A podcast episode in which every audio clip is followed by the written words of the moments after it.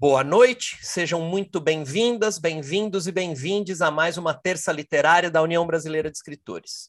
Em março de 2020, quando a pandemia chegou, a UBE deu início a uma série de entrevistas com escritoras e escritores brasileiros às terças-feiras às 19 horas.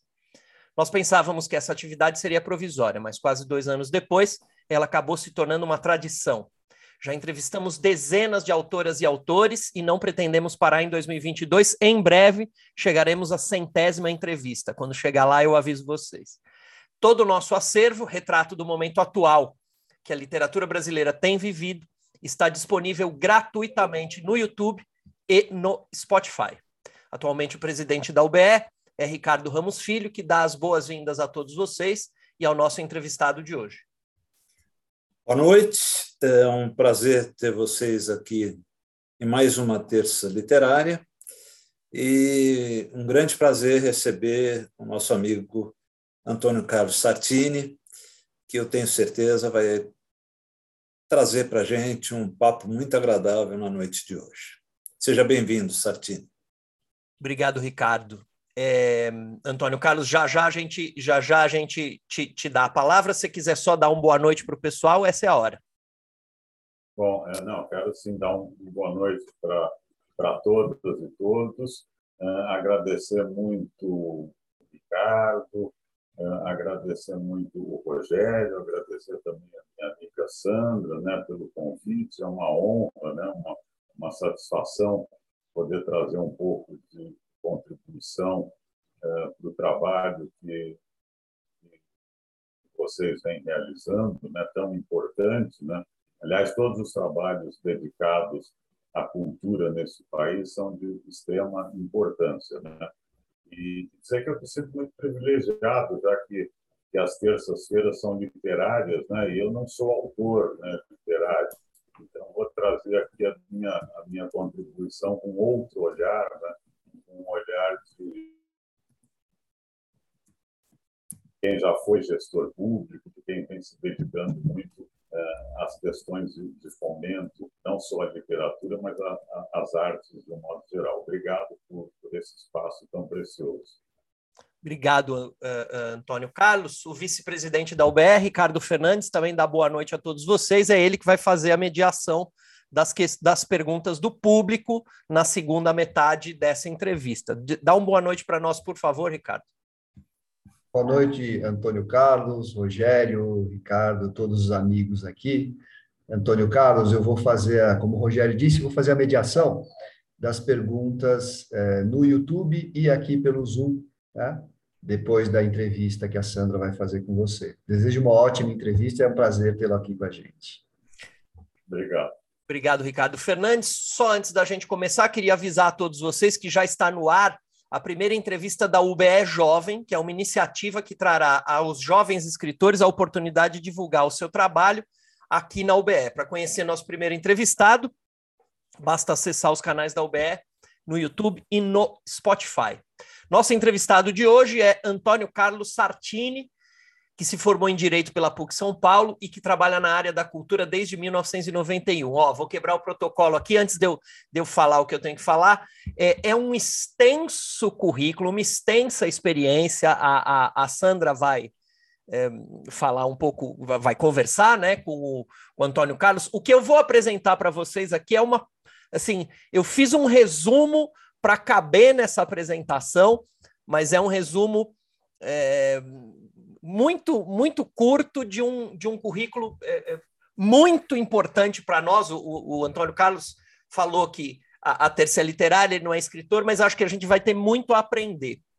É, então, esse breve resumo, depois, for o caso, a Sandra é, é, se aprofunda aí. Mas Antônio Carlos tem ampla atuação na Secretaria de Estado da Cultura e Economia Criativa aqui de São Paulo, tanto na capital quanto no interior onde ele foi diretor de várias oficinas culturais e do departamento de formação.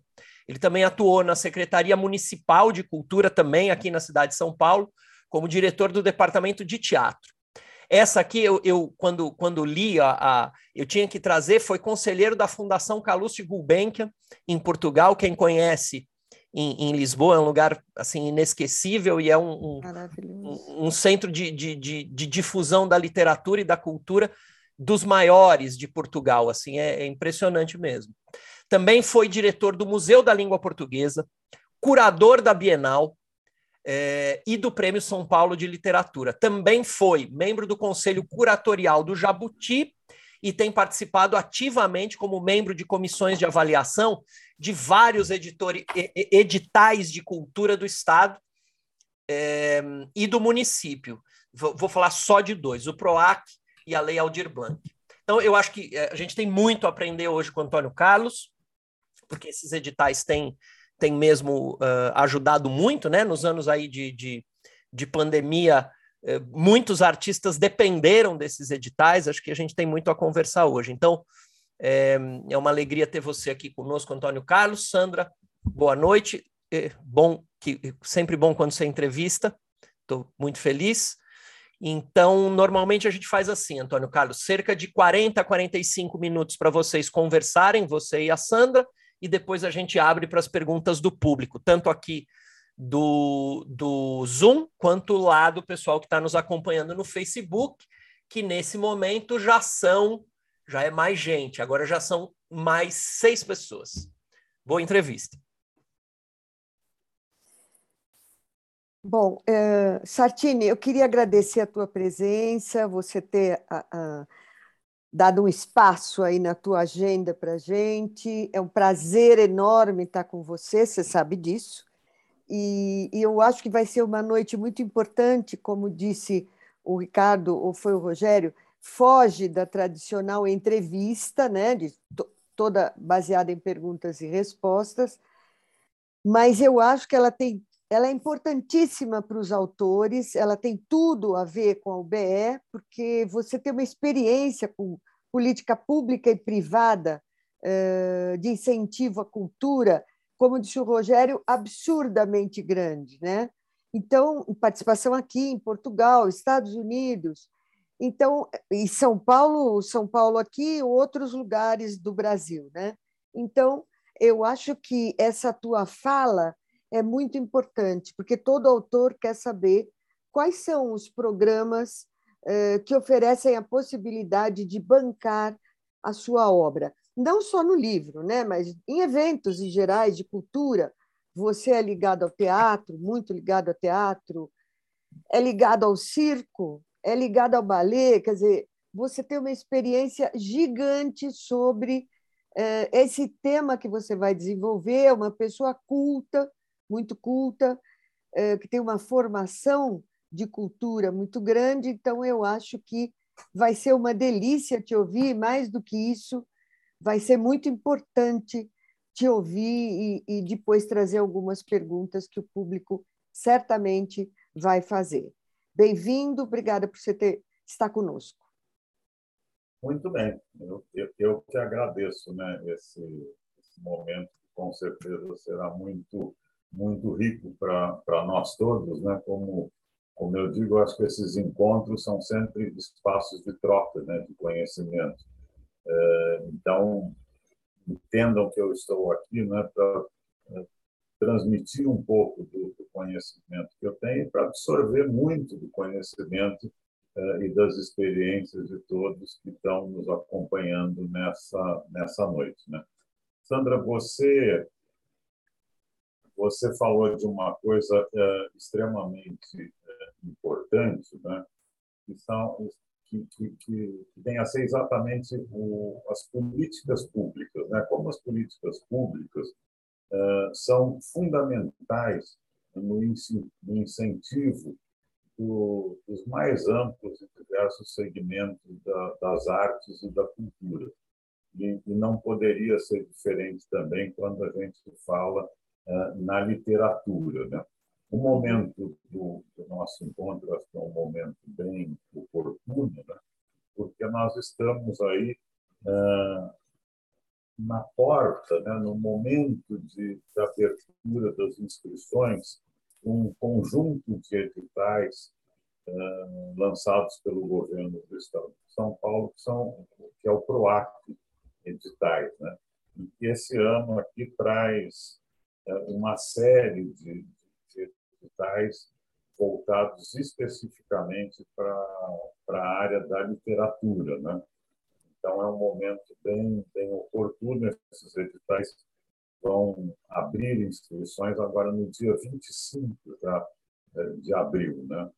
Os interessados vão ter aí 45 dias, do dia 25 de abril até o dia 9 de junho?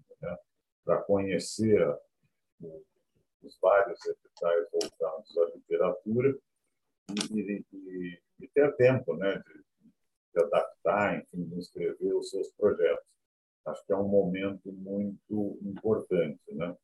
É, mas quando nós pensamos no, na área da literatura, na área, de um modo geral, da cultura e das artes, né? É, nós temos que entender que o, que o fomento a determinada linguagem artística, né, não se dá só uh, com esses editais que promovem uh, premiação ou com, com um orçamento direto, né, o orçamento que é do Estado repassado para o artista ou para o produtor cultural, como é o caso do PROAC editais, ou através de um incentivo fiscal, como é o caso no Estado de São Paulo, do PROAC ICMS, que tem sido também uma, uma ferramenta bastante interessante eh, de promoção e de fomento às artes, de um modo geral, e também da literatura.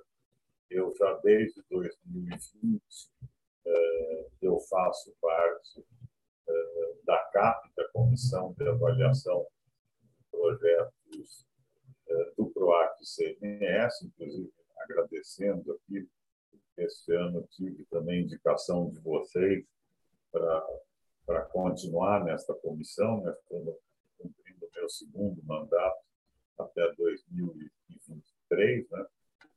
e tenho observado também como o PROAC ICMS eh, é importante também para fomentar as artes de um modo geral e, e a literatura também. Mas quando a gente pensa no, no fomento né, às artes, a gente deve pensar nesses editais também, mas a gente deve pensar uh, em todo um conjunto de políticas públicas né, que levam exatamente ao fomento daquele, daquele segmento, que levam ao desenvolvimento daquele, daquele segmento. Né? E, nesse sentido, uh, eu acho que nós aqui em São Paulo nós temos uma, uma posição uh, privilegiada diante de outros de outras unidades né, da, da, da, federação, principalmente nesse, nesses últimos anos, né, onde infelizmente a gente conta com uma administração pública federal e que não é nem errática no que diz respeito à questão da cultura, né? Parece que ele eles têm um objetivo claro, que é acabar com o segmento da cultura e com a literatura aí é, fazendo parte de, desse pacote, né? Mas aqui em São Paulo ainda a gente conta com, com algum espaço de respiro, né? Através de políticas uh, desenvolvidas pelo governo do Estado de São Paulo, pela prefeitura municipal e pela prefeitura de, de diversos municípios eh, do estado de São Paulo que têm os seus programas de fomento às artes, à cultura, de fomento à literatura também, né? ainda que sejam programas pequenos, eh, tímidos, mas são programas extremamente eh, significativos. Né? Aqui abro um parênteses, eu mesmo já tive oportunidade durante dois anos, e a Sandra foi minha colega também, é, de participarmos como curadores de um prêmio literário na cidade de Registro. Né? Então, vejam que interessante, a cidade de Registro, uma cidade é, do Vale do Ribeira, que é considerada a região com mais baixo IDH né, do estado de São Paulo, investindo ainda de poucos recursos, mas fazendo investimento num prêmio literário, né? o prêmio Guaracuí, que nós tivemos a, a, a satisfação de participar é, como curadores durante dois anos, premiando aí obras, contos, né, e poesia, né? Então, extremamente significativo, né? A gente percebe existe também no interior do estado um esforço, né, das administrações eh, locais para, dentro das suas possibilidades, incentivarem vários segmentos artísticos e segmentos da literatura. Né? Mas, para além dos prêmios, né, é o, o conjunto de, de ações que realmente leva a esse incentivo. Então, veja, a questão do, das premiações, e aí, quando a gente fala em premiações, a gente tem é, premiações por reconhecimento, né? já de escritores que têm uma trajetória mais consolidada, como é o caso do Prêmio São Paulo de Literatura, o próprio Prêmio Jabuti, o Oceanos, uma série de outros prêmios, é, prêmios mais voltados ou premiações mais voltadas para, às vezes, até para, jovens, né? É, talentos, como é o caso também do, do PROAC Editais, mas ações também de formação, que são extremamente importantes, e a gente tem visto que nos últimos anos, cada vez mais a gente tem é, ações de formação, no caso do, do governo do Estado de São Paulo, promovido pelas oficinas culturais, pelas fábricas de cultura, ou mesmo pelas duas bibliotecas estaduais que nós temos aqui do Parque Vila Lobos uh, e a Biblioteca do Parque da Juventude, né? e um sistema também aí estadual de, de bibliotecas, né? enfim, um conjunto de ações é, de incentivo ao segmento da literatura que são extremamente importantes. E também de difusão, né, com, com os eventos é, literários, com, com, com, as festas literárias, com as feiras literárias, que cada vez mais vem é, preenchendo o calendário né, de vários municípios do interior do estado de São Paulo. Que eu acho que é extremamente importante, né, fica aqui a dica, né, é que as entidades estejam muito próximas uh, do poder público no sentido uh, de balizar essas ações, né, de, de passar informações. Agora mesmo nós temos aqui no, no, no PROAC editais da Secretaria de Estado da Cultura e Economia Criativa uma série de editais voltados para a literatura, que depois eu vou uh, falar um pouquinho deles. Né? Mas é importante que, que as entidades representativas né, daquele segmento uh, participem ativamente quando a Secretaria de Estado, quando a Secretaria Municipal abre canais de diálogo com o segmento, né? Porque são segmentos mesmo que sabem, uh, na maioria das vezes, as suas necessidades, né? onde que o, que o sapato está apertando. Né? E, e, e, na área da cultura, tudo, tudo é muito dinâmico. Né? Então, às vezes, você tem períodos e que há uma necessidade maior de um investimento na área de formação, outras vezes há uma necessidade maior de um investimento na área de, incentivar jovens escritores, né? ou mesmo de propiciar programas que permitam a publicação de livros. Né? Quem tem essa visão muito clara são os próprios agentes culturais, né? quer dizer, os produtores do segmento, os artistas, no caso, os escritores, então, é importante manter eh, esse diálogo com, com, o poder público, né, seja com o governo do Estado ou com a prefeitura, para apresentar as demandas também. Eh, recursos existem, né, só para a gente ter uma, uma ideia, no caso do, do, desses editais de literatura que estão sendo lançados pelo governo do Estado, o governo do estado está fazendo um investimento aí com um orçamento direto de 8 milhões e meio de reais, tá certo? Então, que é um valor bastante é, significativo. Então, os recursos existem. A gente pode discutir se os editais que estão sendo propostos são os melhores mesmo, os mais convenientes. Né? Por isso fica aqui a, a dica, né, que é extremamente importante sempre essa proximidade do, dos diversos segmentos, dos segmentos da literatura, é, com o poder público. Né? É, o governo do Estado de São Paulo, uma coisa de um mês, um mês e meio atrás, é, abriu, chamou né, diálogos com a sociedade civil exatamente para balizar esses editais do PROAC. Né? Então, é importante, ainda mais quando nós estamos falando de uma instituição representativa do segmento, né? e que essa instituição, que a sociedade civil se faça representar nesses encontros, tanto com o governo do Estado, como com a Prefeitura aqui de São Paulo, como com as prefeituras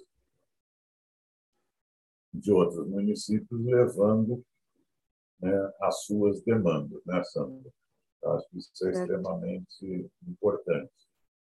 Agora, Sartini, uh, na, na, existe uma categoria de um edital que é artista iniciante. E eu notei o seguinte ano passado: você tinha muito pouco autor de livro nessa categoria. Você tinha teatro, circo, dança, música, enfim, todas as manifestações de cultura e você tinha pouco autor de livro. Você são iniciantes, né? São autores iniciantes. Você, gente jovem normalmente, né? É, você tem uma explicação para isso ou não? Ou você acha que existe, como existe um programa é, só para literatura, então está tudo ali? Eu acho que tem uma não sei, posso estar enganado, né? Aí é uma, uma impressão minha e é, também de, de, experiência de quem já atua é, desde os anos 90, que teve também uma, experiência durante pelo menos 10 anos como gestor público na Secretaria de Estado é, da Cultura, depois no, no Museu da Língua Portuguesa, mas mais falando do, da, da gestão na Secretaria de Estado da Cultura. Né? É, eu me lembro, Sandra, quando, quando eu estive à frente das oficinas culturais, eu dirigi o Departamento de Formação Cultural, de 1996 até 2002, mais ou menos. Né? E antes, de 94 a 96, eu fui diretor da Oficina Cultural lá de Sorocaba. Né? Uhum. Nesse período, a gente trabalhava muito com, com outras linguagens, com teatro, com música, ah, com dança, com artes plásticas, e muito pouco com literatura. Né? A literatura não estava muito uh, presente né? No, nas programações. Eu me lembro que, que nós começamos, desde em 94, né, quando eu assumi o então, Sorocaba, é, eu já comecei a pensar em investir nessa área de, de literatura, né? Então, promovendo cursos. E, às vezes, tinha uma regra lá que, quando você abria um, um curso né, de formação, você precisava ter pelo menos 50% das vagas preenchidas para poder uh, realizar o curso. E na área de literatura, às vezes nós abrimos um curso lá com 20 vagas e você tinha três inscritos. Então, as pessoas, às vezes, do, dos municípios, né, porque esses cursos eram feitos na sede da oficina cultural, mas também eram feitos em parceria com, com municípios da região administrativa, no caso de Sorocaba. Né? E, às vezes, o, os dirigentes me entravam em contato né, falavam, Sarcínio, o curso aqui só tem três inscritos, não deu 50%, vamos cancelar. E eu falava, não, não cancela, vamos, no caso da literatura, vamos manter, né? Importante, tem três pessoas, e aos poucos a gente foi vendo que essa realidade foi, foi se transformando, né? E hoje a gente tem uma procura é, muito grande, né, no, no segmento, quando faz atividades de, de formação nessa área. Né? Uhum, uhum. Então, eu acho que tem uma questão também é, de, um, de um histórico, né, que aí eu não saberia muito avaliar. Eu acho que em algum momento também é, a questão da, da literatura ficou muito associada a alguma coisa uh, elitista, né, muito fechada no, no, no, num grupo. Né? Então, graças a Deus, nas últimas décadas, uh, isso modificou-se. Né? Hoje valoriza-se muito a questão da literatura, a importância né, do, dos hábitos de leitura, né? mas eu acho que em algum momento e até por culpa nossa mesmo, né, quando eu digo nossa, apesar de não ser escritor, mas nossa das pessoas que atuamos na área da cultura, né, talvez uma visão um pouco elitista, né, do dessa Sim. linguagem. A mesma coisa que aconteceu durante muitos anos com os museus, né? Você veja que hoje os museus eles eles assumiram um papel junto à sociedade é, dinâmico, né? Um, um, de popularização do conhecimento, né? Muito ativos, né? muito presentes uhum. na vida de todo mundo, coisas que até décadas atrás é, não era assim, né? Por isso que os museus foram ganhando aquela fama de espaço de depósito de coisa velha, né? Porque também havia um, aí um, uma parcela muito grande de culpa dos próprios profissionais da área, né, que castelavam nas suas torres de marfim, quando eles perceberam que não era isso, né, uh, o segmento todo, e hoje os museus são equipamentos culturais muito presentes no nosso dia a dia e essenciais. É Eu acho que com a literatura também aconteceu um, um pouco isso. Nós estamos, aos poucos, uh, ganhando mais espaços e acho que, o, que os artistas também vão é, começando a, a perceber que, que, eles têm espaço também, que eles merecem espaço. Nós é. temos aí que desenvolver todo um trabalho para ter cada vez mais projetos na área de literatura, e principalmente se for uh, de jovens escritores. Agora, Sartini, uh, para alguém que, por exemplo, esteja iniciando, né, um, uma pessoa que está escrevendo, está no seu segundo, terceiro livro, e ela busca esse patrocínio, aonde ela vai e quais são os principais programas de, de incentivo público é. e privado? Pois é. Então, se, se ela estiver aqui no, no estado de São Paulo, mas todos os, os estados têm também os seus Tá? Então, se ela estiver aqui no estado de São Paulo, eu acho que vale a pena, isso tanto para os iniciantes como para aqueles que já têm uh, uma carreira, já estão né, no início das suas carreiras, ou uma carreira um pouco mais consolidada, ela deve, então, uh, ficar atenta a partir do dia 25 de abril, uh, quando vão ser lançados os editais do PROAC. Né? São aqui, olha, Sandra, eu estou vendo, são um, dois, três, quatro, cinco, seis, uh, sete, oito, nove, dez, onze, acho que doze editais, uh, num total de 8 milhões e 500 mil reais né, de recursos públicos né, para incentivo da área de literatura e aproximadamente 140 projetos vão ser uh, premiados, tá certo? Então, eu acho que, o, que há um espaço uh, bastante grande aí para jovens, né? Sim. procurarem ver aonde que, ele, que, eles se encaixam aqui nos editais. Tá certo? E eles entram aonde, Sartini? Em que, em que site?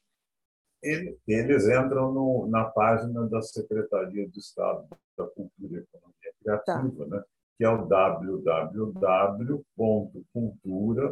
www.cultura.sp.gov.br. Então, www.sp.gov.br. Né? Isso. Agora, os jovens, e todos nós, né, nós que também somos não tão jovens, mas no sentido jovens, né, é, hoje em dia é extremamente importante que nós estejamos é, como caçadores né, dessas oportunidades. Né? Então, a gente tem que ir lá, tem que usar as ferramentas né, digitais que nós temos, né? às vezes no Google, né, aquela ferramenta de notificação do Google, prêmios literários, é, que o Google vai então te mandar todo dia o que sai de notícia né, nesse segmento, porque é muita coisa acontecendo, né? são muitas possibilidades e, e a gente tem que estar atento. Não, claro. não, não, não tem como, a gente não vai esperar que essas notícias vão bater na nossa na, na porta das nossas casas ou dos nossos uh, escritórios de, de trabalho. Né? Eu acho que é... o Satine deu uma dica aí para o pessoal que está assistindo, muito legal, que é, que é usar o Google, né? É, que tenha aquela ferramenta de aviso, né? De prêmio literário, de, enfim, abertura de editais. Eu acho que essa é uma dica preciosa, né? Porque você fica é. assim, mas aonde eu vou buscar isso? Qual é a época de inscrição do PROAC ou do PROMAC? Ou do... Enfim.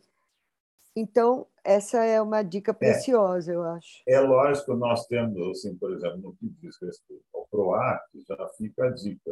O PROAC, todos os anos, ele é lançado exatamente no mês entre abril e maio. A gente sabe que abril e maio são os meses de lançamento dos editais e de inscrição, né? É, mas você tem aí uma série de, editais, às vezes, que não tem é, essa periodicidade, né? É, às vezes demora um pouco, né? E também é um volume muito grande de coisas. Muito então, essa ferramenta interessante. Tem uma outra ferramenta, Sandra, que eu, que eu gosto muito, que também informa para a gente tudo que está acontecendo, é, que é aquela plataforma Prosas. Não sei se vocês conhecem, né? A plataforma Prosas também ela faz os informes diários de todos os editais públicos uh, e privados, né, que estão que estão abertos, né? Ela é, então, é muito... .com.br? Eu não me lembro. É, se não me engano, é. é. Mas se você procurar no Google. É, plataforma, plataforma Prosas. ele vai dar o caminho. Né? Hoje em dia ficou tão. A gente vai ficando tão preguiçoso, né? porque o Google resolve, resolve é, tudo. tanta coisa para gente. Vai no automático. lembra mais é, esses endereços. Prosas, né? desculpa, com licença, é prosas.com.br, perdão. Pronto. Ótimo. Então, a Pro, o Prosas também é um, uma outra ferramenta bem interessante e, e, é muito bom porque você tem ali editais públicos, mas muitos editais privados também e muitos editais também de organismos internacionais, né, da Organização dos Estados Ibero-Americanos, às vezes né, da Unesco, né? Então é uma uma plataforma também bastante interessante para a gente acompanhar essas, essas possibilidades. Né? Mas é isso, é. Sandra, tem que, tem que ficar atento. Né? No caso aqui, por exemplo, falar em ficar atento, né? e amarrando um pouco com aquela, com aquela sugestão que eu dei no começo né, da, da sociedade civil e as, as entidades representativas de classe é, manterem sempre diálogos com o poder público, né? quando há um canal de diálogo. Né? Infelizmente, hoje, claro. quando a gente fala no governo federal, tudo fica muito difícil. É verdade que também a gente deve separar aí, né, o, o, o governo do Estado. Né? É, às vezes a gente tem diálogos com agentes públicos federais que são funcionários públicos de carreira, né?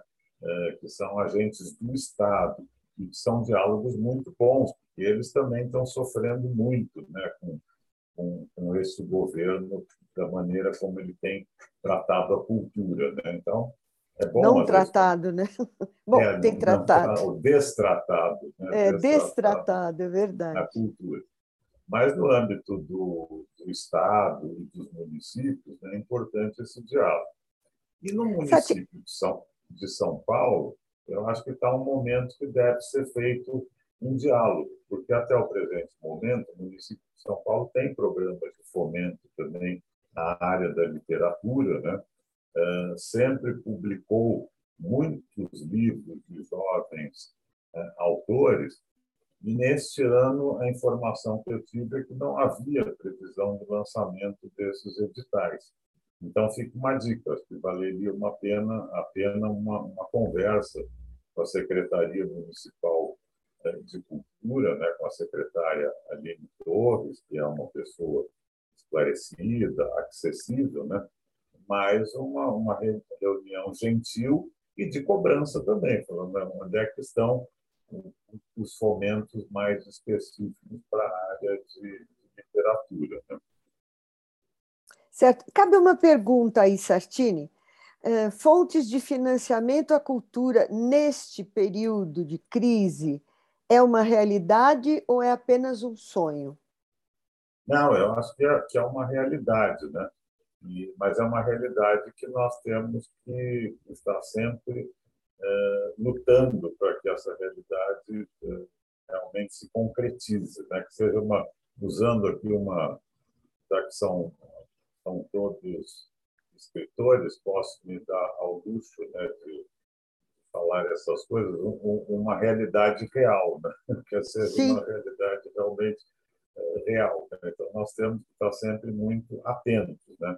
Por exemplo, agora mesmo, uh, nós acompanhamos aí o, o, o, governo, o, governo, federal, o presidente da República, uh, vetando a lei Paulo uh, Gustavo, né? Uma Gustavo, que traria mais de 3 bilhões de reais aí para a área da cultura. E tem a lei Aldir Blanc também, né? a 2, também deve estar seguindo, que muito provavelmente o presidente da República vai vai vetar, né? Então é a hora de nós pegarmos os contatos aí dos nossos, de todos os deputados, né? De todos os senadores, né? E pressioná-los, fazer, né? Fazer pressão para que derrubem esse veto, porque claro. todos nós que vivemos esses esses dois últimos anos extremamente atípicos, né? Dessa pandemia que não nos deixa, né? Uh, vimos a importância esses mecanismos né, de financiamento público para a nossa, e aí não estamos falando nem do nosso desenvolvimento, para a nossa sobrevivência mesmo. Né? Se Sem dúvida. Aí a Lei Aldir Blanc eh, e vários editais, tanto do Estado como das prefeituras, né? nós estaríamos numa. A nossa situação já é muito complicada, né? mas estaríamos numa, numa situação uh, muito pior ainda. Né? Então, eu acho que existem, sim, é uma realidade né, esses programas uh, de fomento à cultura, mas nós temos que ficar muito, sempre muito atentos, né? sempre muito uhum. colados no, nos gestores públicos, né? Uh, não só para que os programas atendam às necessidades daquele segmento, né? mas para que os programas uh, se mantenham também. Eu já claro. fui gestor público, né, Sandra? E as demandas na área da cultura, elas são praticamente infinitas. Se não, ousaria dizer, elas são infinitas. Né? Eu costumo dizer que, que a área da saúde, imagine só um, um cenário é, ideal, onde nós tivéssemos um, um SUS fortalecido, né? É, um governo que governos que entendam a importância do, do SUS, né? que nós tenhamos um SUS equipado, fortalecido, com recursos, o que vai acontecer? Vai acontecer um momento que que aquela demanda se estabiliza, né? A hora que o SUS der conta de tudo, é se, se estabilizou. Então, aí você vai mantendo aquela, aquela demanda de acordo com o crescimento populacional, isso pensando que não está no momento de pandemia, né? E todo mundo está bem atendido. Na área da educação é a mesma coisa, né? A hora que a gente tiver uma educação de qualidade, você resolve os problemas e você atende uma demanda. Infelizmente, nós estamos longe disso da saúde, da educação. Mas na área da cultura, eu costumo dizer que é uma área aonde você nunca vai atender a demanda. Por quê? Porque quanto mais você oferece, quanto mais público você cria, mais as pessoas querem, tá certo? Então, a nossa área da cultura, ela tem, no meu entender, essa característica que é extremamente interessante. Né? É uma área onde a gente nunca vai dar conta da demanda, porque quanto mais a gente oferecer, graças a Deus, mais as pessoas vão querer e mais a gente vai ter que oferecer. Né? Não é à toa que a gente usa aquele exemplo, né? que a Broadway é o que é. Tudo bem, a Broadway é uma indústria, uh, mas imagina que outro segmento comportaria você tendo um espaço tão reduzido, uma oferta tão grande do mesmo produto, né, de espetáculos de, de teatro. Imagina que se em vez de, de, de teatros fossem, sei lá, uh, açougues, ia chegar uma hora que aquilo tinha um limite, né? Olha, aqui esse bairro comporta 10 açougues, 12 claro. não vai comportar, porque as pessoas também não vão passar a fazer 10 refeições por dia. Né? E quando a gente fala em cultura, e os exemplos são muitos, né? estou falando na Broadway, que é um, um exemplo né, mais icônico. Mas se a gente pensar, por exemplo, na, na, na nossa Avenida Paulista, aqui em São Paulo, né?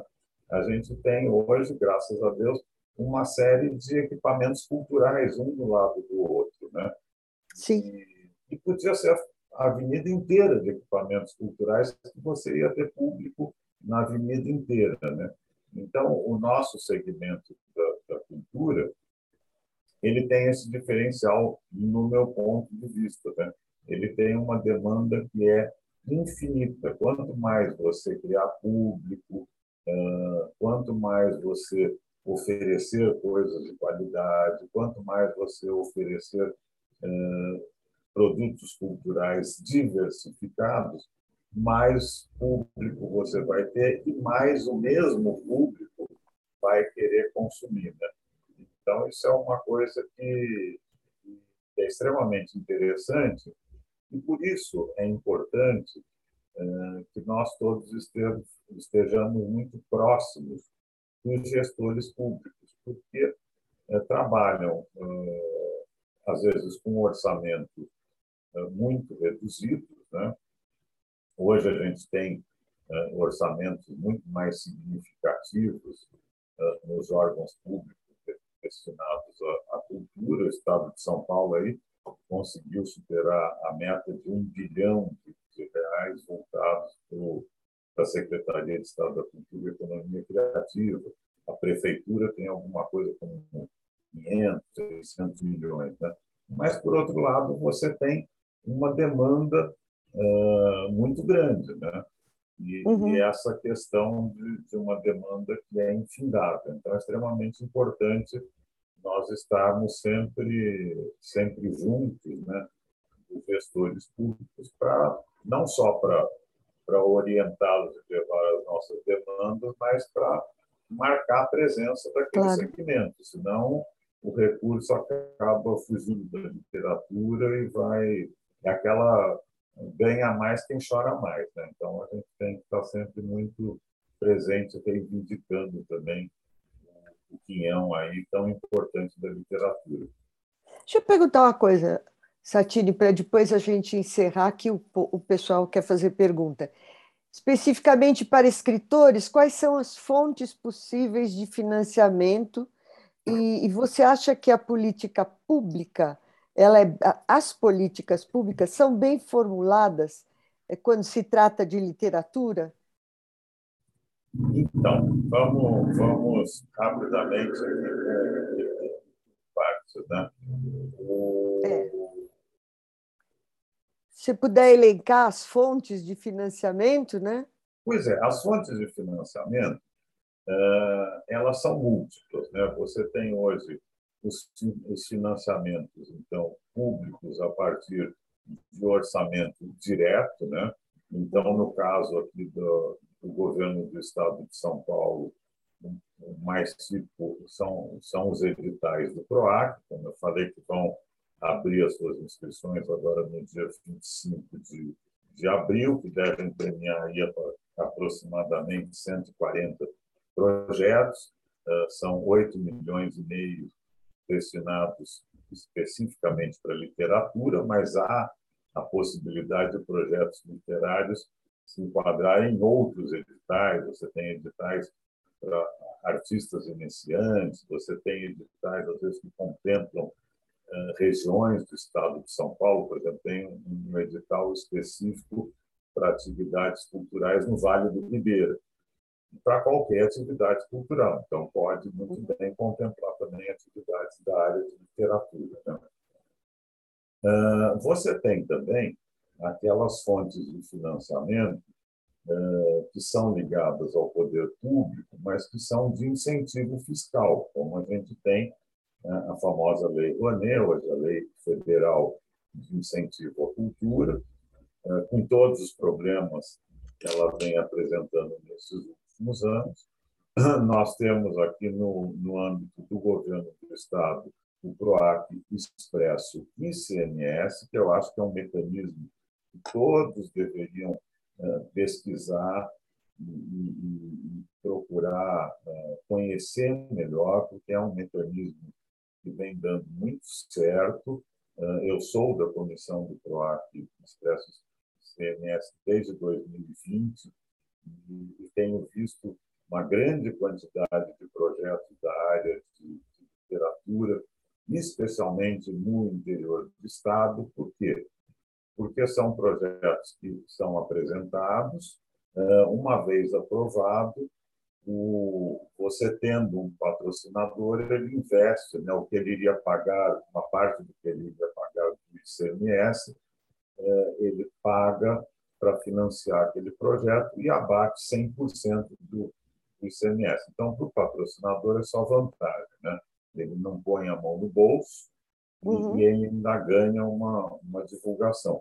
E estou falando que no interior do Estado é muito acontece muito isso, porque às vezes a pessoa tem lá, o, o escritor do interior quer lançar um livro, e ele tem o, o, patrocinador ali do lado dele, porque o patrocinador é o dono do supermercado, é a pessoa que está ali no entorno dele. Né? Uhum. Então, o, o PROAC e o CMS ele é muito, ele tem dado muito, muito resultado tanto para projetos da capital, mas muito para projetos do interior, porque tem essa proximidade do, do artista, né, do produtor com uhum. o patrocinador. Uh, você tem também fontes de financiamento e você tem aí né, o prêmio da da Biblioteca Nacional, você tem uma série de, de mecanismos. No, no, que diz respeito também ao incentivo fiscal, que tem dado muito certo também, é o PROMAC, que é o Programa Municipal de Ação Cultural, é, o equivalente ao PROAC Expresso ICMS do município, que trabalha com, que trabalha, aí, no caso, com, com denúncia fiscal de PTU e de SS. Né? Também tem dado muito certo, é lógico, isso para o âmbito de artistas aqui, projetos que se desenvolvem é, na cidade de São Paulo. Mas você tem fontes de financiamento também é, privadas, isso. de muitas instituições culturais do terceiro setor. Né? Então, por exemplo, aqui o Itaú Cultural, Itaú, Rumos, é. o programa Rumos, Itaú Cultural e outros programas também, que você tem é, financiamento, específicos para a área é, da literatura. Né? E, e, e, como o Itaú Cultural, uma série de outros outros institutos, né, às vezes ligados uhum. a grandes né, empresas, que também hoje têm os seus programas de, de financiamento para diversos segmentos, diversas linguagens artísticas culturais. Né?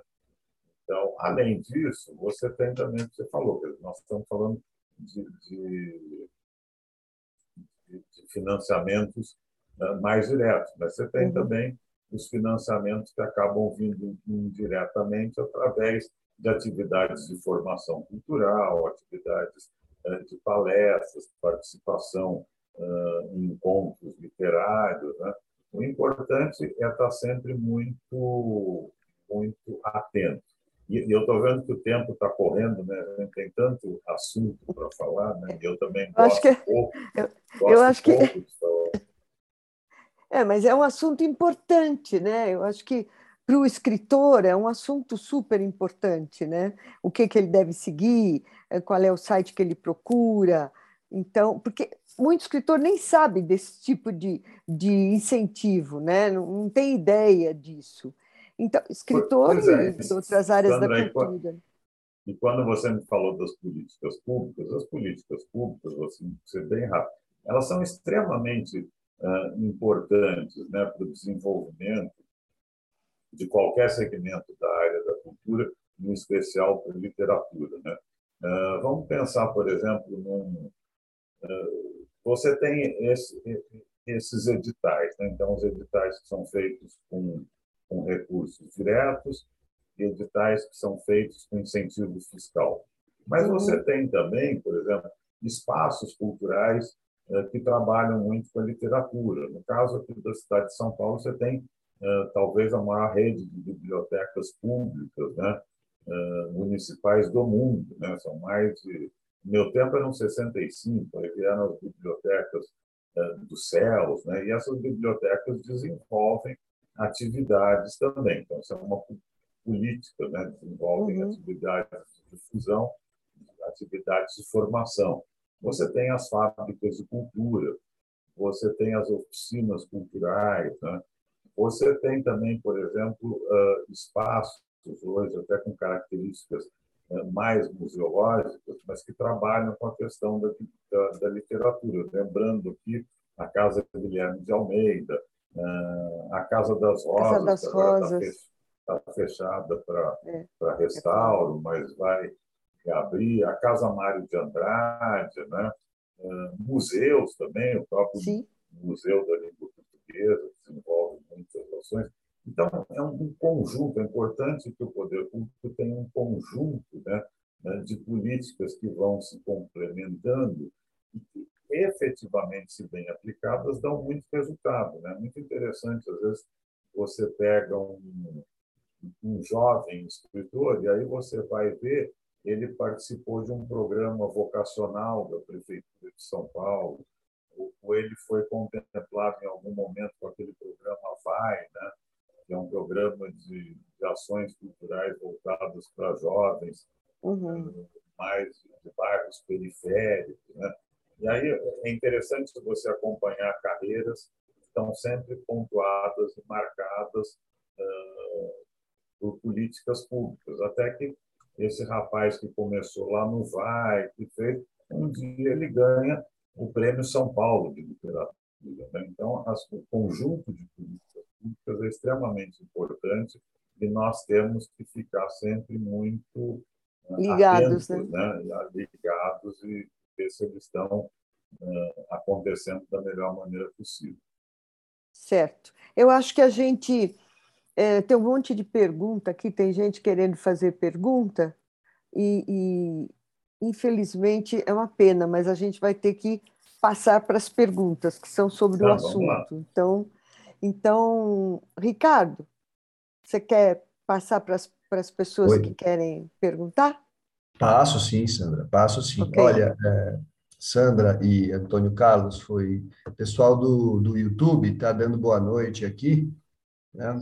A, a, Regina Brito, a Meire, que está sempre com a gente, a Maria Mortati também está sempre com a ah, gente, o Renato, o Destro, uh, todo mundo parabeniza a, a você pela entrevista, Antônio Carlos. Foi muito bacana. E o pessoal aqui está querendo fazer pergunta. O primeiro é o Ricardo Ramos.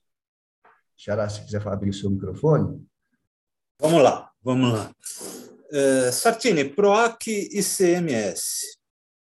Eu já consegui, eu tenho uma empresa de eventos culturais, já consegui aprovar três projetos no PROAC CMS. Geralmente são projetos para feiras literárias. Eu aprovei para uma feira em, em, é, em São. Uh, agora me deu um branco. Uh, eu aprovei uh, em, em, Santana do Parnaíba, né, eh, em, em, São José do Rio Preto né, e em Birigui. Né? Birigui, eu tive a sorte de conseguir captar, uma empresa de Birigui se interessou e ela com ela fez um aporte do, do valor total que a gente podia é, captar. Mas o, o que eu, os outros dois projetos, tanto a da feira de São José do Rio Preto quanto a de Santana de Parnaíba, eu, embora tenha podido captar o, o, o montante que estava no projeto, eu não consegui, é, não consegui sensibilizar nenhuma empresa para que, esse, que ela investisse o seu ICMS nesses projetos. O governo não poderia ajudar nisso também, porque eu acho o seguinte: é, o governo ele, ele cria um projeto, o PROAC ICMS, ele permite que a gente apresente projetos é, que vão necessitar de renúncia fiscal e seria talvez uma força importante se ele incentivasse algumas empresas a, a investir no PROAC ICMS. Você não concorda comigo? Porque eu, é, todo então, mundo acha, é a mesma coisa com o Lei Rouanet. Ah, porque é Lei Rouanet? Bacana. Também já consegui uma vez aprovar a Lei Rouanet, mas não consegui captar. Aí então, é, é difícil, né? É difícil, sem dúvida nenhuma. Ricardo, é, eu acho que, assim, pensando, vou aqui, não sou há, muito, há muitos anos, mas vou me colocar como um agente público. Faz de conta que eu estou lá na Secretaria de Estado da, da Cultura. Hoje em dia, a minha única colaboração com a Secretaria me dá muito prazer é fazer parte da CAP, de analisar os projetos. Né? É, mas no caso do PROAC CMS, a gente, a gente tem, tem duas questões que você falou extremamente pertinente, mas a gente tem uma outra realidade. Nunca sobram recursos. Os recursos são uh, na base de 100 milhões de reais uh, por ano, tá certo? E você tem, historicamente, até 2019, porque 2020 foi um ano atípico já por conta da pandemia, 2021 ah, não teve um incentivo, foi esses 100 milhões foram dados como, como recursos orçamentários, né? mas até 2019, quando chegava no mês de agosto, você já não tinha mais recursos, 100 milhões já tinham sido captados, tá certo? Então, captação tem. Captação tem, está tá lá. Tá, os 100 milhões estão sendo. A gente até deve brigar por mais. Né? Se tem 100 milhões, está captando, se até agosto já está tudo captado, vamos tentar fazer com que o governo coloque 120 milhões. Como foi, por exemplo, esse ano no, no PROAC Editais, o PROAC Editais tinha um histórico de 54 milhões, mais ou menos. Esse ano, o governo está uh, investindo 100 milhões no PROAC Editais, quase dobrou. Então, vamos agora brigar para o ano que vem o governo aumentar o PROAC CMS, sei lá, de 100 para 150, para alguma coisa assim. Então, patrocinador tem porque o recurso uh, se esgota. Né? Por outro lado, eu acho que tem uma, uma. Você também falou uma coisa que você tem razão. Né? É, eu mesmo já tive essa experiência antes da minha participação como membro da CAP, de você procurar o patrocinador, principalmente na, na cidade do, interior, alguma coisa, E o patrocinador sempre tem aquele receio, né? Fala, ah, mas eu vou pôr dinheiro aí, uh, mexer com a Secretaria da Fazenda, vão entrar na contabilidade da minha empresa, né? Fora que tem empresas que montam empresas uh, para justamente para isso, né? São empresas uh, com outros uh, com, com outros CGC, sei lá, e que, e que funcionam como empresas pra, só para isso, para captar. Né? É, tem de tudo. A gente fica muito, muito atento, enquanto membro lá da CAP, para evitar qualquer tipo de, de, de burla à legislação.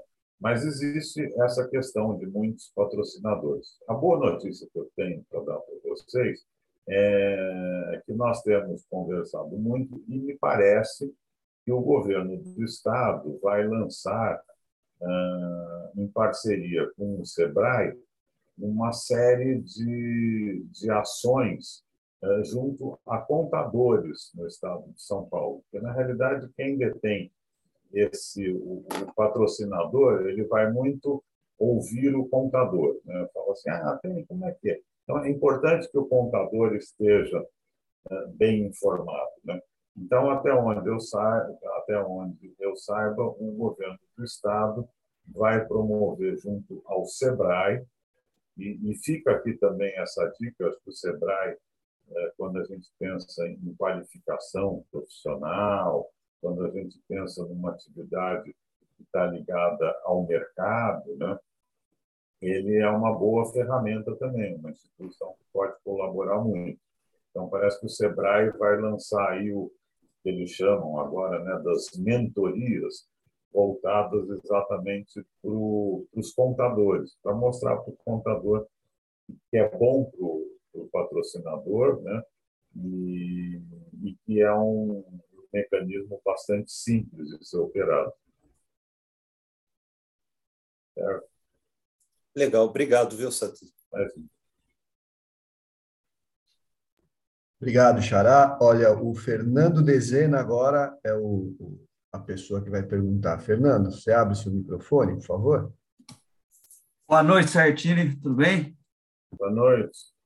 O, bom, importantíssimo, a gente falou aí das formas de, de financiamento do, da, da, produção e de projetos literários, até sugeriria ao BE a nós colocarmos, é, fazer uma síntese desses projetos e o caminho onde buscá-los para colocar no nosso, no, no nosso site. Tá?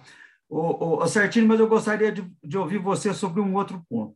É, a gente sabe que o livro no Brasil é um produto caro, é, não é de acesso a toda a população. E sendo um produto caro, o, o que a gente gosta de fazer acaba aumentando o fosso entre as classes sociais. É, então, eu gostaria de saber o que, que você pensa a respeito nós poderíamos diminuir o preço dos livros através de subsídios, a gente poderia aumentar o número de bibliotecas, tornando esse produto é, mais acessível, ou tem, tem, aquele projeto até na Casa das Rosas, eu vejo lá, do, do livro livre, você chega, deixa um livro e pega o que está lá, não sei, ou através da, da literatura digital, que torna o meio mais barato. Eu gostaria de, de ouvir você sobre isso.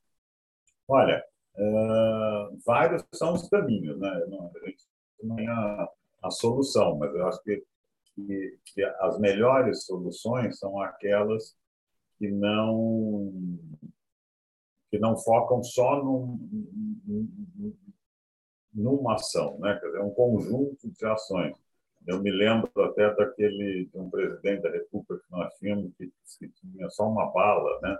Ia dar um tiro certeiro, porque na época era na inflação, né? Ele deu, ele apontou a inflação e acabou matando um monte de cidadão brasileiro, principalmente aqueles que tinham mais idade, né? Que tinham a sua poupançazinha, né? Então acho que as boas soluções elas sempre têm são múltiplos caminhos, né? Sem dúvida nenhuma, uh, o livro no Brasil ele é caro. Então, você precisaria ter uma, uma vontade política né, de entender essa cadeia produtiva do livro e ver como é que é possível questões tributárias, questões aí mesmo de indústria, tudo de baratear esse custo. Eu não sou aí o, o grande especialista para dizer como é que você vai baratear, mas como toda como toda indústria, se há vontade política, você consegue baratear o produto. Né? A gente cansou de ver ao longo dos anos o governo falar vamos baratear a linha branca, né? os produtos eletrodomésticos. Aí vai lá, cria mecanismos fiscais e consegue baratear. Ah, vamos baratear agora o isso ou aquilo. Vai lá e consegue achar os mecanismos. Para isso, precisa ter vontade política. Infelizmente, a gente não vê né, nos governos essa vontade política de baratear o preço do livro. Acho que, por mais discurso que tenha, não, não, não entenderam que que o livro é um investimento, né? Que quando você dá acesso à população, você está não só fazendo investimento, você está gerando emprego, você está aquecendo a economia, mas você está fazendo um investimento com, com vistas ao futuro, né? De, do país e da nação. Então isso é, é uma questão, né? E as outras questões também, sem dúvida nenhuma, quer dizer, você é, ampliar é, o acesso da população às bibliotecas, né? equipar melhor as bibliotecas. Eu acho que as bibliotecas também, eu falei aqui quando eu estava conversando com a Sandra, né? da questão da literatura, que a gente falou dos museus também, eu acho que as bibliotecas se reinventaram nos últimos anos. Né? Quando a gente tinha também a biblioteca carregava aquela imagem rançosa de um lugar chato, né? cheio de teia de aranha. E hoje a gente tem modelos de bibliotecas né? fantásticos aqui em São Paulo, mesmo a Mário de Andrade, as duas bibliotecas do Estado, ou mesmo a nossa rede municipal de bibliotecas, que eu acho que era uma coisa que a gente tinha que brigar muito né, com a prefeitura, né, de valorizar essa rede, né? É, eu frequento as bibliotecas e vejo, às vezes, as bibliotecas elas estão muito estão uh, arrumadinhas, mas estão velhinhas, né? estão com uma carinha de coisa antiga, uh, com equipes muito pequenas, né? que trabalham muito, né? funcionários públicos extremamente uh, dedicados, né? mas muito pouca gente. Então, acho que fortalecer essa rede de bibliotecas é extremamente uh, importante também. E aí tem uma coisa, Fernando, que, que foge um pouco uh, da nossa área, porque não é, é cultura, mas é educação, né? que é a qualidade da, da educação. Né? Quando a gente fala uh, em, em, literatura, principalmente, uh, eu acho que mais do que, do que outros segmentos artísticos, é um segmento que está muito ligado à questão da, da educação, né? até porque é, para você ser um, um, bom leitor, você precisa saber ler, né? E saber ler vem lá da nós estamos falando de educação. É diferente às vezes, por exemplo, é, é lógico que quando você oferece uma educação de qualidade, é, o público vai num espetáculo de dança e ele tem mais ferramentas para interpretar, para entender, né, para coisa. Mas ele pode às vezes não ter educação formal nenhuma ir num espetáculo de dança e ele pode às vezes nem saber direito porque, mas ele se impacta, né, ele, ele gosta. Agora, quando a gente fala de literatura, é muito difícil, né? Quando a gente está num, num país onde mais de 50% eh, dos jovens e dos adolescentes não conseguem ler, eh, ter entendimento a partir da oitava linha que eles estão lendo. Né? Como, é, como é que essas pessoas vão, vão ler né, livros de literatura, quando a gente sabe até que, muita da literatura, até para nós que tivemos a, o privilégio de sermos letrados e muito bem letrados, eles pressupõem um desprendimento. Eu me lembro que quando eu fui ler Clarice Lispector, né, eu era muito jovem, assim, né, e eu comecei a ler, eu tive dificuldade. Aí eu tinha lá uma, uma professora, falou assim, mas não, não tente entender, valendo, valendo. E aí eu comecei, eu falei, bom, vou tentar não entender o que a Clarice Lispector está querendo me dizer, né? Vou lendo. E aí eu comecei a ler, gente, eu estou entendendo tudo, né? Ou não estou hum. entendendo, mas ela está me gerando tanta... Mas para isso, eu tinha domínio da ferramenta que é a leitura, né? Eu tinha uma boa uh, educação formal, né? Então, assim, investir em educação, que é uma briga muito grande, é fundamental para a questão da, da, da, da, literatura e para essa cadeia produtiva, né? porque é onde você vai uh, gerar o, os futuros consumidores. Né? Mas é, é fortalecer bibliotecas.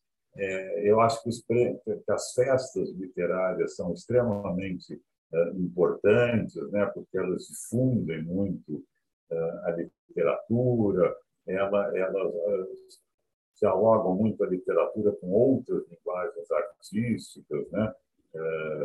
com as artes da cena, né? com o teatro, a questão dos saraus. Então, um conjunto de ações que podem realmente fazer do Brasil um país de leitores. Né?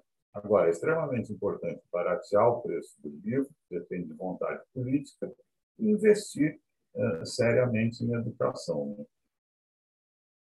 Obrigado, Sertino, obrigado pelas dicas de hoje. Walter, você quer abrir seu microfone? Sartini, boa noite. Boa é, noite. o participante do COAC ele, viu, ele, ele consegue ver a média que ele tirou do seu projeto, certo?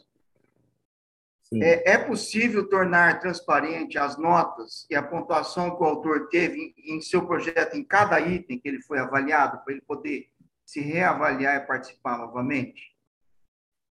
Uh, olha, o, ele consegue ter uma ideia da, das médias, né? mas ele não vê individualmente a nota de cada um dos jurados ou por segmento. Eu acho que eu não tenho. Agora você me pegou, eu vou, vou questionar isso e ver se você consegue ter, pelo menos, uh, ver aonde foi, em cada item, qual foi a sua, a sua média né, de, de pontuação uh, para balizar não, um. Não consegue, não, Sartini. Não, não consegue. consegue, né? Você só tem a, a média final, né? Mas eu acho que isso pode ser é uma questão que pode ser levada para a secretaria. O que a gente não pode fazer, e aí é, eu também, como tenho participado muito né, de comissões, é, é, abrir a nota de cada um dos membros da comissão é, julgadora. Eu acho que aí expõe muito o, membro da comissão julgadora. Né? E posso ser muito aqui, trazer o meu testemunho, né? Eu tenho participado ao longo dos últimos anos de comissões né, de julgamento de vários editais do governo do Estado, da Prefeitura de São Paulo e de outras prefeituras também do interior do Estado. É, e eu sempre vejo uma seriedade muito grande dos membros da, da, da, das comissões julgadoras, tá certo? Nunca vi realmente no, nenhum conluio de falar, olha lá, o, o, o Walter entrou com um projeto, eu não gosto do Walter, vamos baixar a nota dele, ou, ou a Raquel está lá com um projeto, e eu não vou com a cara da Raquel, vamos, vamos baixar a nota dela. Eu tenho visto comissões de avaliação muito sérias. É lógico, às vezes você tem comissões com mais experiência, com menos experiência, mas comissões muito dedicadas. Agora, essa questão de você ter a média uh, dentro dos vários eh, critérios que são pontuados, eu acho que é uma reivindicação que a gente pode uh, fazer para a secretaria. Eu acho que não, não teria problema nenhum, nem daria tanto trabalho para eles, e pode, de alguma maneira, uh, balizar o, o proponente do projeto numa, numa futura, numa futura participação no edital. Beleza. Tá ótimo, obrigado, obrigado, certinho. Prazer conhecê-lo. Obrigado, Walter. Sartini, eu tenho uma pergunta também, é, é, mas antes eu queria fazer um comentário sobre uma pergunta muito boa do Dezena também, sobre o preço do livro. Né? Você falou que não existe vontade política, mas eu não sei se existe vontade, e tem, tem a questão cultural, da formação dos leitores e, e toda essa questão. Mas eu também não sei se existe vontade da, da cadeia do livro, tanto da indústria como do comércio, de baixar tanto esse preço. Né? Então, isso é uma coisa que a gente teria que, que rever aí, por uma questão de, de, de lucratividade mesmo, né? É, eu não sei, mas eu tenho essa impressão que muitas vezes é, a questão do preço, quanto mais caro, mais eu vou ganhar unitariamente, né? É, acho que a gente precisaria estudar um pouco mais isso. Eu gosto muito da ideia também do Dezena de baixar o preço do livro, porque isso daria mais acesso, as pessoas poderiam é, é, consumir, como consumidores, consumir depois parte de, dessas pessoas se tornariam leitores, né? Eu acho que isso é fundamental, um livro de 40 reais, né? 40, 50, 60 reais é inviável para a maior parte da população que ganha um salário mínimo, né? É, talvez um projeto nesse sentido também envolvendo parte da indústria, não toda a indústria, mas parte da indústria, possa ser pensado, né? Uh, agora eu tenho uma dúvida, você falou da importância da aproximação da entidades como o BE do, do, do, poder público, né?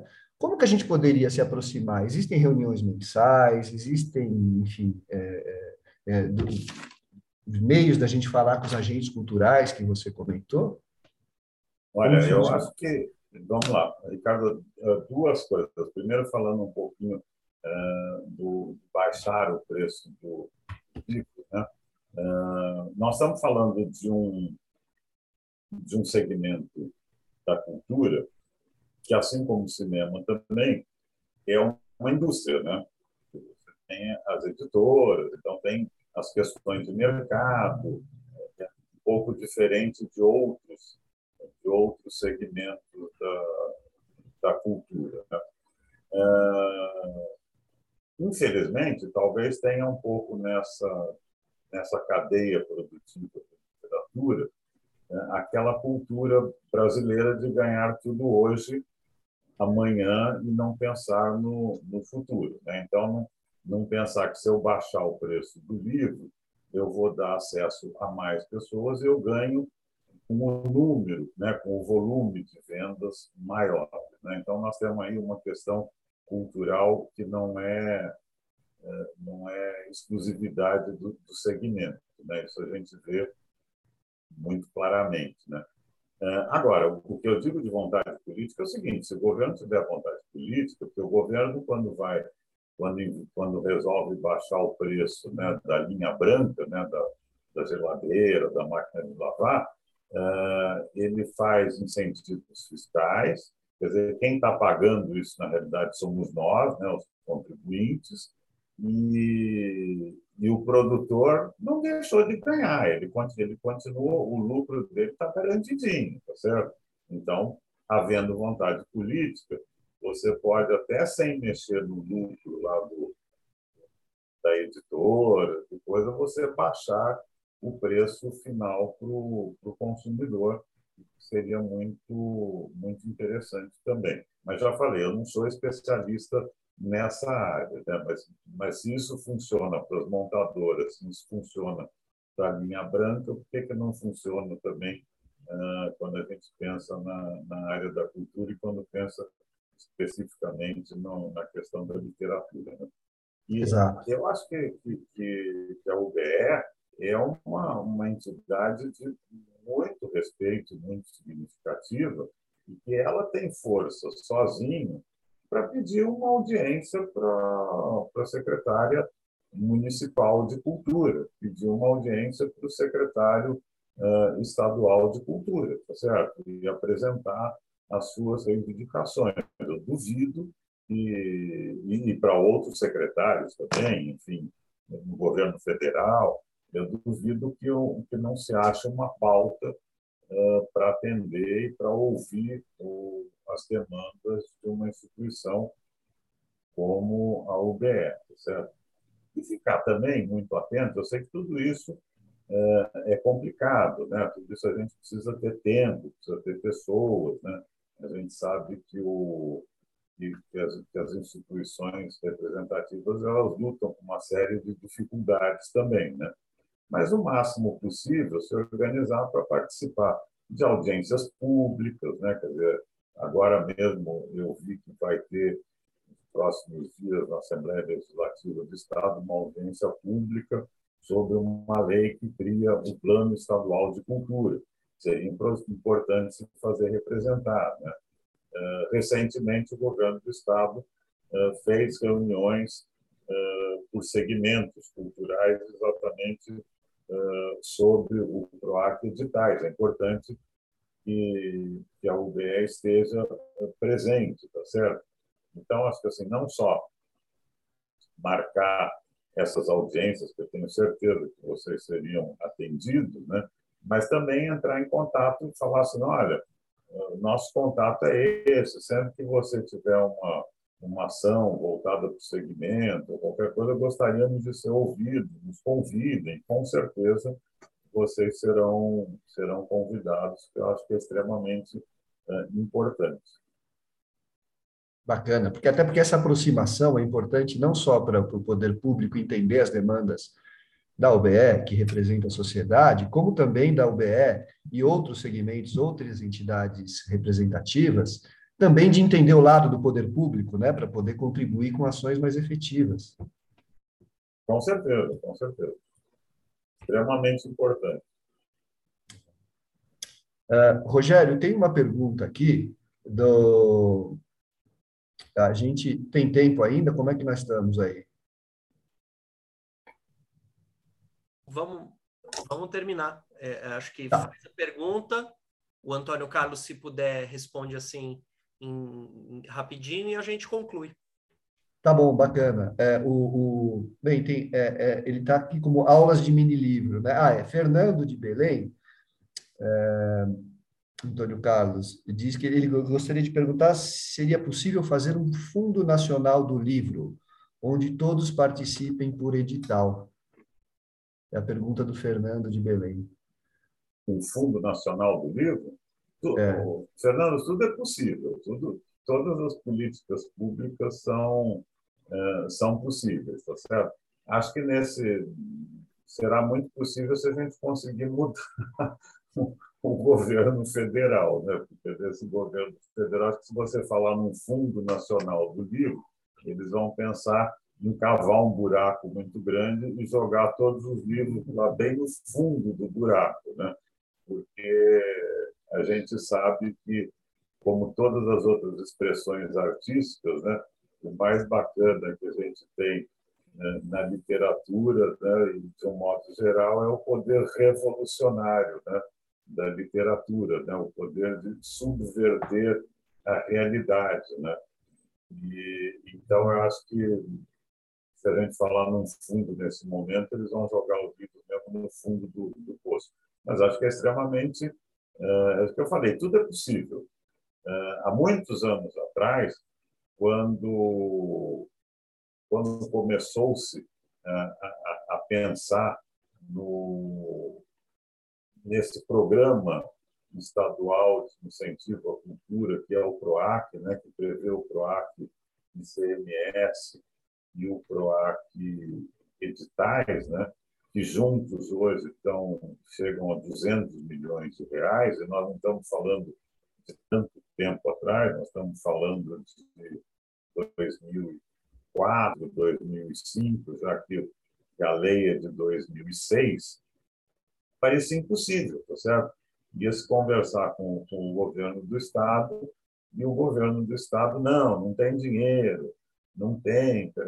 E aí a coisa foi caminhando, a sociedade civil foi se organizando, eh, chegou eh, junto ao parlamento estadual, né, a Assembleia Legislativa teve um papel importante, e chegou-se a um convencimento e o, governo do Estado, em 2006, concordou, e os recursos apareceram, tá certo?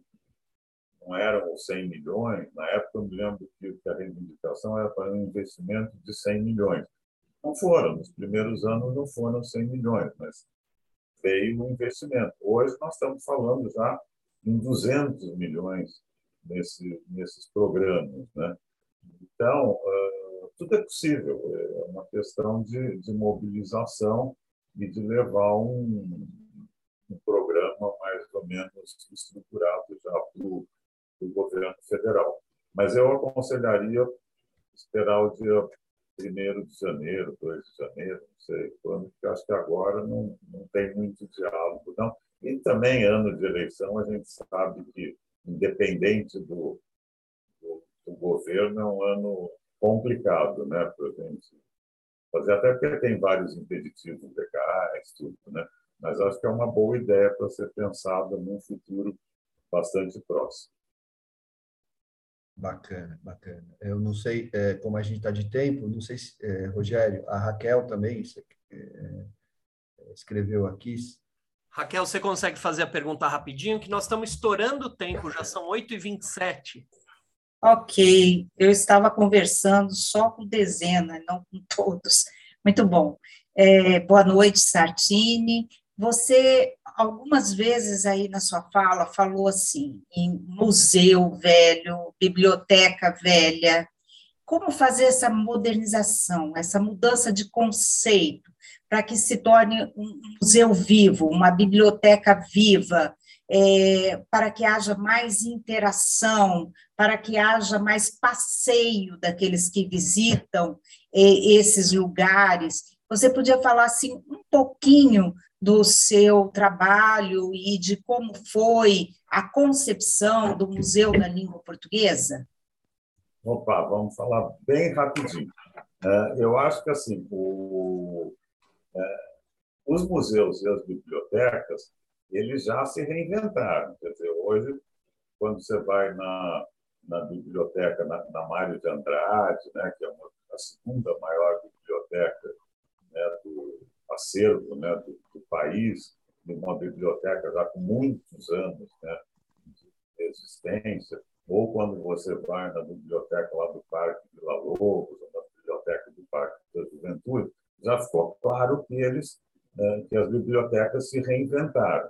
Como também quando a gente vai no, nós estamos, você falou do Museu da Língua Portuguesa, que esse é um museu muito diferenciado, né, patrimônio intangível, usa tecnologia, mas quando você vai nos museus que têm uma, uma linguagem mais tradicional, que é o caso do, do MASP, ou mesmo da, da Pinacoteca do Estado, né, que tem um acervo patrimonial, a gente também já vê que eles se, se modificaram completamente. Né? Eles são, hoje eles têm uma, um, uma ação junto à comunidade, junto às sociedade uh, extremamente democrática. Né? Eu acho que isso se deu naquele momento, sendo bem rápido, né? quando tanto os museus uh, quanto as bibliotecas eles vinham de uma de uma linha de, de pensamento e o papel da biblioteca era preservar um acervo uh, de livros, né? um acervo de documentos, de livros.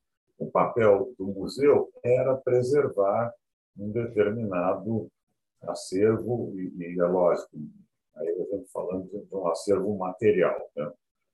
Acho que a grande mudança veio quando começou a se entender que, no, no caso dos museus especificamente, o tripé né, de um museu é a preservação, a pesquisa e a divulgação. Historicamente, sempre se privilegiou a preservação e a pesquisa. E a divulgação sempre ficou num, num patamar muito lá atrás. Né? Os museus assim abriam as portas e eles achavam, não, eu tenho um acervo tão importante, eu faço uma pesquisa tão robusta sobre o meu acervo, que a comunidade tem obrigação de vir me visitar, tá certo? Porque eu sou um templo de conhecimento e um pouco também com relação às bibliotecas. Quando, eh, nos últimos anos, os especialistas, tanto de museus como de bibliotecas, começam a perceber que você preservar um acervo que você pesquisar sobre um acervo e você não comunicar, não divulgar sobre esse acervo preservado e pesquisado, é a mesma coisa do que você não preservar e você não pesquisar. A grande revolução na área dos museus e das bibliotecas veio nesse nesse entendimento, quer dizer, a pesquisa e a preservação, elas só fazem sentido se houver a difusão desses conhecimentos e desse acervo eh, preservado e pesquisado. É, esse é o segredo, tá certo? Eh, e, na realidade, começou-se a entender que a divulgação era extremamente importante para dar sentido à preservação e à pesquisa, e que mais ainda, a divulgação era o braço que ia também gerar receitas que você pode investir na preservação e na pesquisa. É, é, é essa é a, a equação que se deu na área de museus e bibliotecas e que promoveu uma, uma revolução nas duas áreas, nos dois equipamentos culturais. Obrigada, Sartinho. Obrigado, Raquel. É... Antônio Carlos, em primeiro lugar, quero te agradecer muito, viu? É... Tenho certeza, é, essa entrevista vai ficar é, é, no nosso, tanto no, no, nosso YouTube quanto no nosso Spotify, no Spotify no formato de, de é, oh meu Deus, estou devagar hoje, no formato de podcast. Então, é, eu tenho certeza de que essa entrevista vai ser útil para muitos escritores. Então, quero te agradecer. Para a gente se despedir, a gente costuma fazer assim: eu vou compartilhar uma tela é, é, apresentando as entrevistas das próximas três semanas. Depois se despedem de você nessa ordem: o Ricardo Fernandes, o Ricardo Ramos Filho, a Sandra, você se despede de todo mundo e a gente encerra. Pode ser assim? Lógico. Legal, muito obrigado. Então, olha só, é, essas são as nossas próximas entrevistas. A gente vai ter no dia 26 de abril João Batista Melo, semana que vem, né? No dia 3 de maio, a gente vai ter a Amara Moira, uma entrevista que a gente teve que adiar e que vai acontecer finalmente em 3 de maio. Em 10 de maio, a gente vai ter Newton Rezende. É, Ricardo Fernandes, por favor, sua, se, se, despedir do pessoal e do é, Antônio Carlos. Antônio Carlos, muito obrigado pela sua entrevista. Olha, foi uma série de conhecimentos aí que você passou para a gente, que certamente vão ajudar a, a, gente a divulgar e evoluir mais a, a literatura e também aproximar a literatura do poder público, né? E todos os projetos que o poder público oferece estão importantes aí para que a gente possa crescer eh, na literatura como um todo. Então, só tenho a agradecer a você, a todos os presentes aqui da, do Zoom e do YouTube também pelas perguntas e participações. Muito obrigado. Obrigado, Ricardo Fernandes. Ricardo Ramos Filho. Obrigado, Sartini. Eu tinha certeza que, que ia ser um papo muito produtivo e realmente aconteceu. A gente agradece muito ao UBE Sua Casa, precisando da gente, a gente está por aqui. E obrigado a todos que tiveram presentes hoje. Obrigado, Ricardo. Sandra, já que o entrevistado foi seu, você faz a, a, a, a se despede dele e depois ele e a gente fecha. Satine, muito obrigada por você ter vindo. Acho que foi muito importante, como disse o Ricardo. É, acho que ele é, é a tua entrevista foi de utilidade pública para os autores.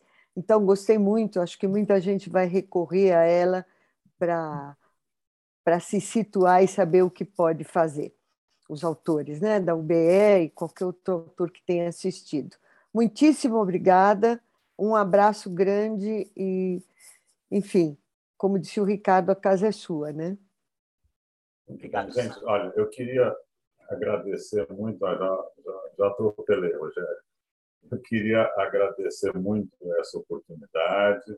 Eh, me coloco à disposição da UBE para a gente, eh, se for preciso, com o máximo carinho, eh, eu posso colaborar com vocês. E, e, e agradecer também todos que estão envolvidos né, com literatura, principalmente os autores, né, porque é extremamente importante, né? E a, e a gente viu agora, né, mais do que nunca nesse nesse período de pandemia, né, de, dois anos, né, que a gente a gente segue ainda, graças a Deus, parece que estamos melhorando um pouco, mas a importância, né, das artes, de um modo geral, da literatura, né? em quantos momentos desesperadores a gente estava assim, né? muito, muito triste, muito sem, sem perspectiva. Aí a gente vai lá, pega aquele livro que a gente tinha comprado, não tinha lido, ou que a gente já tinha lido e, e lê mais uma vez, e isso lava a nossa alma, isso nos dá uma nova visão de mundo. Né?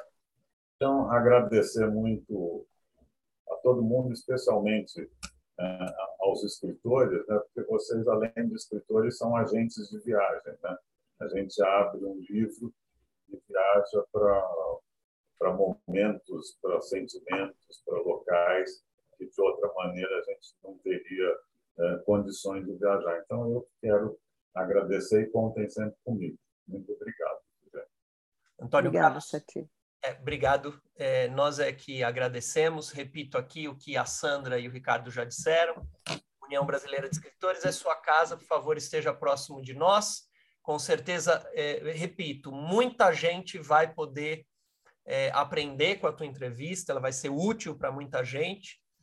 É, nós vamos divulgar é, essa entrevista com esse apelo, né? Quer dizer, eu já, já, já coloquei hoje nas redes exatamente essa, essa, essa grande utilidade. Então, agradecemos muito a você e nos despedimos de todo mundo que está aqui e nas salas do YouTube.